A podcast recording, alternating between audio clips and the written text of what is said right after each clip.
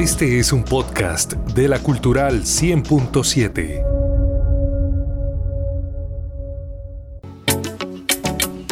Abrimos la ciudad de oportunidades, espacio institucional de la alcaldía de Bucaramanga. Gracias por sintonizarnos aquí en la emisora cultural o por escuchar estos contenidos en el canal de podcast de nuestra radio pública en Spotify, arroba la cultural BGA. Usted todos estos espacios, todos estos contenidos especiales, entrevistas, temas, los puede revivir cuando quiera en el canal de podcast.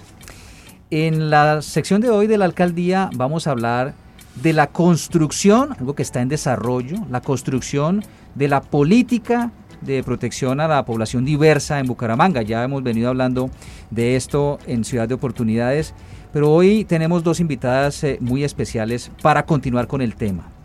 Saludo a Nicole Ardila, es la coordinadora del programa de Mujer y Equidad de Género de la Secretaría de Desarrollo Social de Bucaramanga. Nicole, bienvenida a la Cultura. Hola Javier, buenos días para ti y para toda la audiencia que nos escucha en este momento. Y también saludo a Victoria Fernández, eh, profesional de apoyo de políticas públicas de la Secretaría de Desarrollo. Eh, Victoria, bienvenida a nuestra radio. Javier, muchas gracias y muchas gracias a las personas que nos dan la oportunidad de entrar a sus casas y ojalá a sus corazones. Claro. Bueno, entre los tres vamos a contarles a, la audiencia eh, cómo va la construcción de la política y qué está haciendo la alcaldía. Nicole, desde la, desde la coordinación del programa de Mujer y Equidad de Género, eh, ¿qué se ha venido haciendo para justamente tener eh, esa hoja de ruta, esa política para la protección de la, de la población mm, sexualmente diversa en Bucaramanga? Bueno, Javier, primero pues contarle a toda la ciudadanía que el proceso de formulación de la política pública para la población con orientaciones sexuales e identidades de género diversas es una meta del plan de desarrollo. Esto es importante resaltarlo y recalcarlo. ¿Por qué? Porque eso le da la categoría de importancia a que este es un trabajo y proyecto de ciudad. Entonces, cuando iniciamos este proceso, como Secretaría nos encontramos con un reto grandísimo y es que, primero, a nivel nacional no hay como tal una política pública que de esas directrices que esperamos estén en los territorios que nos permitan orientar el trabajo pues a nivel local, ¿sí? Entonces ese es uno de los primeros retos que nos enfrentamos. Y segundo, pues en cuanto a la información, datos, estadísticas y demás, las instituciones escasean bastante de este tipo de información. Entonces, iniciar ese proceso de recolección de información, porque toda política pública arranca desde, una, desde unos momentos y ese primer momento es el diagnóstico de la población, porque yo tengo que conocer cómo está la población, cuáles son las necesidades de la población, cómo están viviendo en Bucaramanga, dónde están ubicadas, qué necesitan, cuáles falencias en, en, relación a derechos tiene la población. Y pues básicamente en Bucaramanga, y me atrevería a decirlo que generalmente en el país hay muy poca información de esto.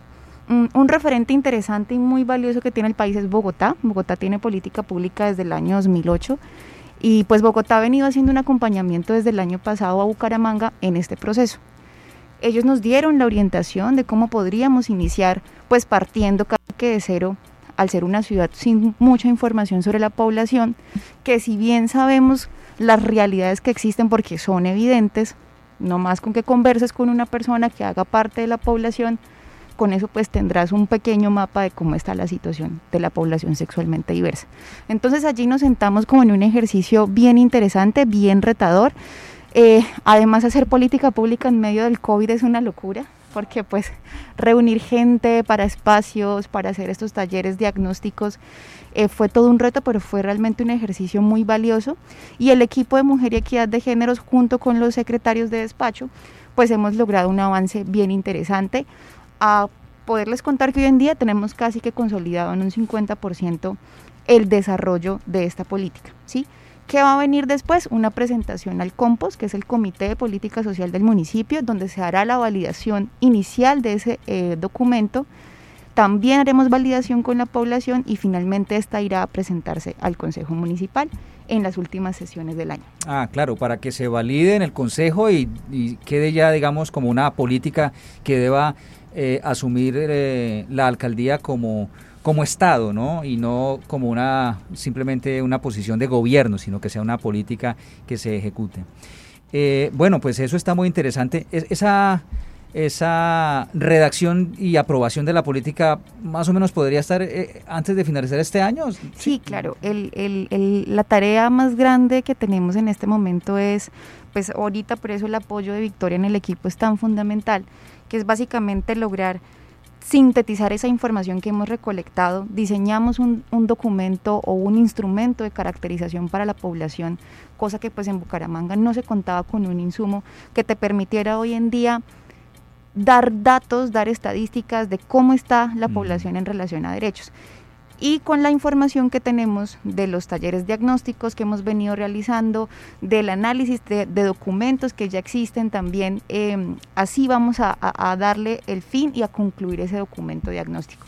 Luego vendrá esa, esa fase como de formulación, que es donde nos sentaremos a identificar, bueno, el diagnóstico me dice que tengo estas problemáticas a razón de estas problemáticas, las secretarías, los descentralizados, las demás entidades que están en el gobierno, ¿con qué se van a comprometer a cinco, de manera inmediata, a diez años, con el cumplimiento de ciertas acciones que van a permitir garantizar el bienestar de la población?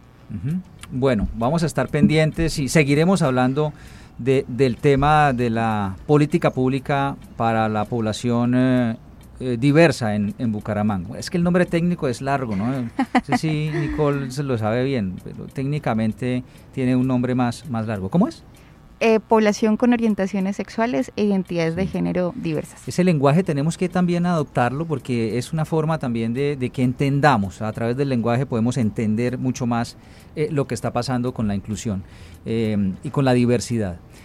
Bucaramanga ha venido dando pasos importantes en el respeto, en la inclusión de la población sexualmente diversa. Y em, un claro ejemplo de ello es eh, la mm, eh, contratación, eh, el apoyo que está brindando ahora Victoria, Victoria Fernández, en, toda esta, en todo este trabajo que hace la Secretaría de Desarrollo Social. Victoria es la primera mujer trans que trabaja oficialmente en la alcaldía de Bucaramanga. Victoria, ¿qué significa eso para ti? Pero además, ¿qué significa para la, para la comunidad eh, este hito eh, del trabajo que estás haciendo ahora en la alcaldía? Bueno, yo creo que de verdad es muy marcado la diferencia entre para mí y para la comunidad. Creo que en un primer lugar representa la oportunidad de acceder a lo público. También como un culmen, si se quiere, de una etapa de lucha que hemos dado desde el activismo y es decir, espérese, tenemos los mismos derechos. Y desde los activismos distintos y las organizaciones siempre hemos reconocido la necesidad de estar en todos los escenarios. No por estar, sino porque nuestras presencias implican necesariamente una demostración que hay garantía de derechos. Cuando uno se convierte en una persona visible, quizá ahí es lo más valioso de estar trabajando en la alcaldía para mí, es que eso le permite a los demás estar convencidos y creerse que en verdad todos los espacios son para todos y que aunque no llegamos por ser una persona trans, como han dicho por ahí muchas redes, pues sí hay la oportunidad de llegar aún siendo una persona trans. Es que el detalle es que, por ejemplo, en el caso de las mujeres trans es un poco más marcado, pues no pueden acceder a cualquier trabajo porque entonces sus corporalidades no son lo suficientemente femeninas, si se quieren, o no son estéticas o por lo menos socialmente estéticas para estar en un puesto en el que tenga mucha visibilidad. Entonces, no sé, se me ocurre que mi cargo, que estoy ahorita, entre y salga de la alcaldía, vaya a un evento, vaya al otro, acompañe un espacio, acompañe el otro. Entonces, para muchas, en otros escenarios o tiempo atrás, hubiese sido muy complejo porque entonces tiene mucha visibilidad y mucha gente la está viendo y qué vergüenza. ¿Sí? Eso también implica, porque eso le da seguridad a los espacios. Creo que implica, más que ni siquiera para la comunidad LGBT o para la población LGBT, implica para la ciudad misma el tener una persona LGBT, muchas veces abiertamente LGBT en los espacios eh, de la administración municipal o de las organizaciones privadas, incluso si se quiere, pues hace que los espacios se conviertan en más seguros. Yo le contaba quizás hace unos días a unos amigos que yo vengo de, trabajar en un espacio de víctimas y tuvimos experiencias muy particulares en algunas eh, de las entrevistas y es por primera vez se animaban mujeres de 60, 65 años con hijos, sus esposos pues eh, fallecidos o secuestrados a decir es que esto no debió pasar por ejemplo en un caso porque a mí yo le dije a mi papá que a mí me gustaban las niñas cuando tenía 11 años igual me obligó a casarme Entonces yo creo que casos así le demuestran a uno que la presencia de ciertas personas en ciertos espacios a veces hace, hace sentir a las personas mucho más seguras y creo que esa en parte es mi tarea. Yo traigo pues toda la voluntad y toda eh, la capacidad para hacer un respaldo técnico a la política, pero eso es intraoficina. Sí, eh, pero creo que, el, y lo que estamos resaltando de ser una persona trans, es precisamente porque puede traer otros efectos que van a humanizar la política, que van a acercar a distintas comunidades, a precisamente la institucionalidad, que es lo que necesitamos. Mm. ¿Y cuál es el trabajo inicial que, que, vas a tener? Es decir, eh, eh, ¿de qué manera vas a aportar desde tus capacidades profesionales a, a, todo este trabajo? Bueno, no vamos a poner solo las profesionales, sino también eh, las del activismo. Las profesionales yo voy a llegar a aportar al documento, incluso estamos trabajando también con otros espacios de la Secretaría, como Pido la Palabra, que es un espacio de diálogo. Ahí también estoy ayudando a la elaboración del documento final. Pero ahorita estamos cerrando ya la etapa de caracterización, pues de recolección de la información. El reto, en realidad, el reto ahorita es recolectar la mayor cantidad de información posible y aquí es donde vamos a poner todo el activismo a trabajar, a conectarnos desde las chicas de la Antonia Santos hasta las personas LGBT, no sé, de cabecera que podamos recolectar desde algunos bares, desde cafés, desde lugares gay friendly. O sea, llegamos a automatizar si se quiere y a ponerle gasolina a ese carro ahorita para la última etapa que tenemos y ahí ya pasamos a la construcción de un documento para presentar al compost y al consejo y sin duda alguna a la comunidad en general, porque es que creemos que las políticas públicas solamente es para la población minoritaria la que se está tratando y no. Precisamente el desarrollo y el éxito de una política pública consiste en que nos apropiemos todos como ciudad. Entonces necesitamos presentársela a toda la comunidad. Nicole, eh, hablar de eh, la población sexualmente diversa en Bucaramanga no es de hoy, no es de esta semana, desde la administración anterior, con eh, algunos momentos importantes que han sido públicos, han sido eh, la, instalación de la bandera en la, en la fachada de la alcaldía, digamos, algunas, algunos programas, un gran esfuerzo desde la Secretaría de Desarrollo Social. todo esto ¿Qué impacto ha tenido en la ciudad en materia de disminuir la discriminación? Bueno, mira, pues primero hay algo súper valioso a reconocer y es que mm, los logros que se han venido materializando, como bien lo mencionas, desde la anterior administración, responden a un clamor de las organizaciones y de la ciudadanía en general. Los gobiernos estamos en la obligación o es nuestro deber o, es, nuestra esencia como gobierno responder al clamor ciudadano con respeto, con profesionalismo y teniendo claro en este caso particular los enfoques diferenciales de inclusión y el enfoque pues de género como tal. Mm, simbolismos como izar la bandera y demás pues claramente pues responden a esos cambios y a esa transformación pero particularmente en, este año que, nos pensamos o, le, le propusimos a las organizaciones que no habláramos solamente de un día del orgullo, eh, que internacionalmente existe la fecha como tal, sino que tratáramos de pensarnos en un mes, ¿sí? Y ese mes va a trascender a un gobierno inclusivo, ¿sí? No es que ahora digamos que ya pasó junio y, y, la ciudad va a dejar de hablar de diversidad, ¿no? Porque el programa existe, está la secretaría y hay un trabajo muy interesante que se viene desarrollando. Pero pues en el marco un poco de ese mes que fue tan, tan movido, tan, tan ambicioso, pero tan bonito a la vez, se lograron articular muchos intereses de las organizaciones y básicamente la alcaldía fue como ese puente que permitió o facilitó que ciertas cosas se dieran como con mayor impacto. Si bien las luchas son ciudadanas, pero cuando de alguna u otra forma estamos como gobierno garantes de esas luchas, se logra mayor impacto y mayor visibilidad conversando un poco con algunas de las chicas y chicos de las organizaciones, ellos me contaban cómo había sido el balance de la movilización social en el marco pues de el, mes del orgullo o el día del orgullo, que anteriormente salir a hacerlo acá en Bucaramanga era casi que que impensable o era algo que generaba mucho temor porque pues siempre se han encontrado con actos de discriminación y de rechazo y demás.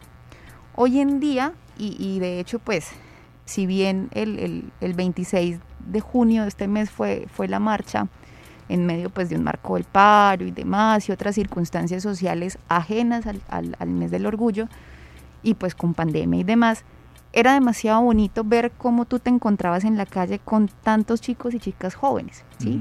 Eso hace sentir a, los chicos y chicas jóvenes que pueden sentirse seguros en una ciudad de expresar su libertad y de expresar lo que sienten, cómo lo sienten y cómo se identifican. Entonces, si bien hace algunos años atrás esas primeras marchas en Bucaramanga eran temerosas, hoy en día son realmente una fiesta en medio de esa lucha todavía por reivindicar. Mm. Y creo que pues eso demuestra eh, los avances que ha tenido la ciudad.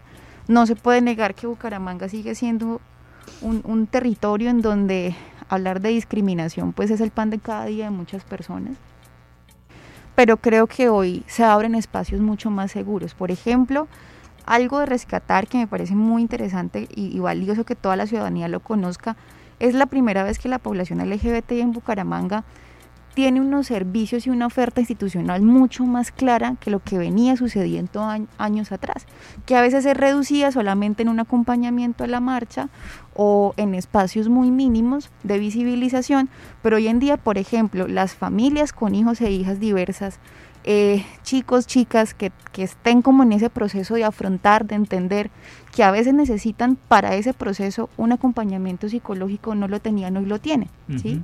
A través del programa. Igualmente hay, hay circunstancias jurídicas relacionadas con eventos de discriminación, con vulneración de derechos que eh, la población no tenía dónde acudir y hoy cuenta con un equipo profesional desde el área psicosocial y jurídica para atender este número de, necesidades. Sí, la verdad es que sí eh, ha habido, se siente, se siente un avance, digamos, en el, eh, en el sentido de que se va perdiendo un poco el miedo de la población sexualmente diversa a expresar lo que es y la gente a tener eh, más tolerancia, ¿no? Porque aquí tenemos un fenómeno grave que no solamente afecta a la población LGTBI, sino también a los venezolanos, a los habitantes de calle, a los ancianos, y es una intolerancia, es una cosa, es un fenómeno social. Eh, pero, Victoria, eh, todavía se, se, presentan casos en nuestra sociedad, aquí en nuestra ciudad, casos graves, casos claros de, discriminación a la población sexualmente diversa?